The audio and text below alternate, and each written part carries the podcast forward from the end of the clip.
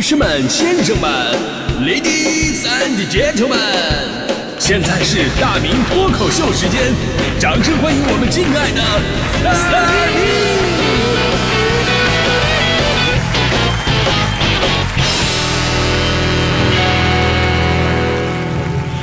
好，欢迎各位来到今天的大明脱口秀，我是大明。呃，最近呢，很多非北京的朋友啊，纷纷给我发来微信哈、慰问我，因为这两天疫情的原因，大家伙都知道啊，所有朋友都非常关注北京，呃，担心我的安危，询问我有没有事儿啊，是不是还好啊？所以在脱口秀这个环节的开始啊，这对全国乃至全世界啊，假装关心我的朋友说一声，你们就不能听听我的节目吗？有事儿我能跟这天天上早班吗？我。开个玩笑啊，特别感谢大家伙关心。那这次疫情的小反扑呢，我们可以看到很多，我们可以看到这个政府应急响应的迅速处置，可以看到白衣天使们以及其他抗疫一线同志们胸有成竹的严阵以待，可以看到居委会的叔叔阿姨们加班加点的助力排查，也可以看到咱们身处其中的每一个人这种积极跟配合。真的，二零二零最神奇的事儿就是，虽然上半年啥也没干，但是大家伙儿都莫名其妙的成长了很多。所以呢，病毒并不可怕，只要我们齐心协力，听从指挥，注意卫生跟生活习惯，终将成为最后的胜利者。只不过呢，在这样一个关键的阶段吧，大家伙儿还要继续坚持。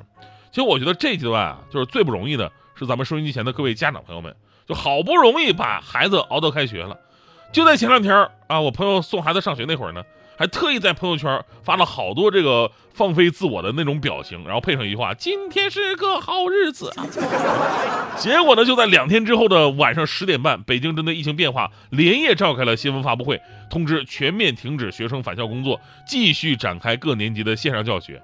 结果我朋友在晚上十一点又发了一堆令人崩溃的表情，配上了一句话：“我闭上眼睛就是天黑。” 而回顾这几个月在家上网课的这种全新的形式，每个涉及其中的人真的都挺不容易的。不光是家长、学生啊、老师啊，都有一个漫长的适应过程。尤其是老师，说实话，很多老师啊，咱岁数已经大了，上了年纪了，玩不转这个互联网这些东西，就甭说老师了。你就说我们在这期间呢，也第一次使用了腾讯电话会议那个功能，因为我们不能到单位来开会嘛。对吧？我当时我还窃喜，我说以为领导看不着我没事呢。结果开会的时候呢，我太困，我早班嘛，一般都是下午两三点钟开会，我太困了，我就睡过去了。结果呢，我不知道有那个话筒的那个功能，我话筒没有静音，于是直播了半个小时打呼噜，你知道吗？还好啊，像我这样的人有六个。所以大家对这些新的东西呢，都是摸着石头过河。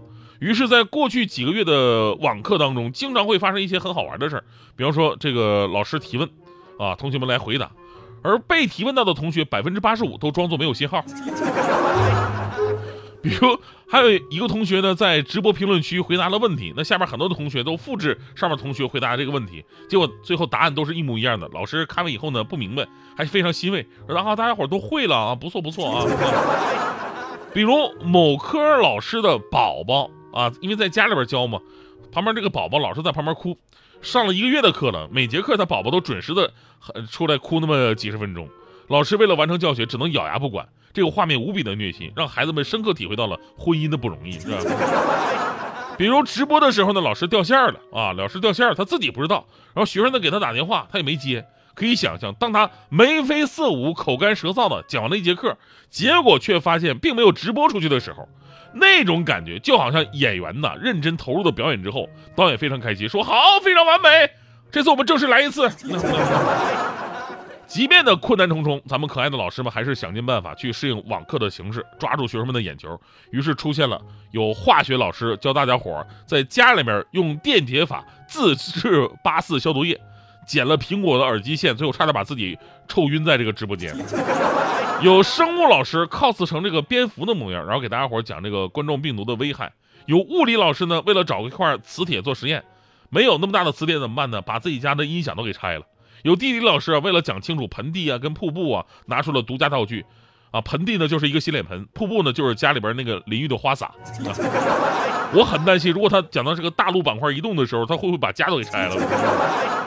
当然啊，即便如此呢，还是会有很多的朋友会吐槽这个网课，比方说这个网络卡顿的时候啊，感觉老师在 rap，别别别别别别别，还有的呢就是感觉自己是个平平无奇、没有感情的 PPT 抄写员，有人说网课看着看着就走神了，效率太低，有的时候一觉啊就把今天网课给睡没了。还有人说呢，说没开网课的时候，钉钉都不知道是什么，开了网课才理解钉钉为什么是成年人眼中的眼中钉啊。其实不管怎么样啊，呃，依托技术的高速发展，在没有办法的时候，呃，比方说我们真的没有办法返校上课，这个时候呢，通过网课的这种方式来弥补，是学校跟老师们能够想出的一个最好的办法了。网课呢有自己独特的优势，比方说它方便，它可以自学，可以重复，不限时间，不限地点。当然了，也有自己的弊端，有点累眼睛，而且缺少那种学习的氛围。所以呢，在这样一个新的形式之下，其实更加要求咱们的孩子们呢，要靠自觉去学习。即便老师很努力的去想尽各种办法去吸引你，家长也很努力的为你创造这种舒适的学习环境，但归根到底啊，还是要每个孩子自己懂的。这个知识呢，为为自己而学的。知识并不是说家长的目标，也不是为了老师的愿望，而是为了自己的未来。其实呢，我我我个人我有个大胆的想法，在今天我我觉得跟大家可以讨论一下。就我觉得吧，随着咱们互联网技术的加强发展，无论是网络速度也好，还有这个信息处理技术，以后都会飞速发展。咱们网课啊，其实终有一天可以成为一个非常好的辅助教学的手段。首先呢，它可以集中优秀的教育资源，然后呢，更加广泛的利用，解决咱们今天教育资源不平均的这么一个问题。第二啊，就是大家伙最诟病的，说哎呦这个上网课不行，这孩子们容易溜号，注意力不集中。我觉得这个完全可以从技术上来解决。哎，我我都想了，你们看看可不可行啊？就以后这个网课呢，可以采用全息立体投影技术，什么意思呢？就是把老师啊，把老师这个人直接投在你身边站着，色彩还原度非常逼真，就跟真人在你旁边站着一样的。同时，这个摄摄像头啊，还有这个发射分笔头的这么一个功能。当然了。这只是初级功能，初级功能。如果说这个孩子对老师的这个威严的形象啊，心里有阴影，甚至排斥啊，产生了甚至这个厌学的一个情绪啊，怕老师，这也没问题啊。我们可以利用全息影像技术，再加上 AI 换脸的技术，把老师的形象换成你喜欢的明星，声音也改成他的。但是这个功能不是基础功能啊，这不是基础功能，这是需要你通过各学科的期末考试，达到不同的成绩之后完成的一个解锁功能。就假设吧，假设你这次考试考了九十分以上，你可以解锁靳东。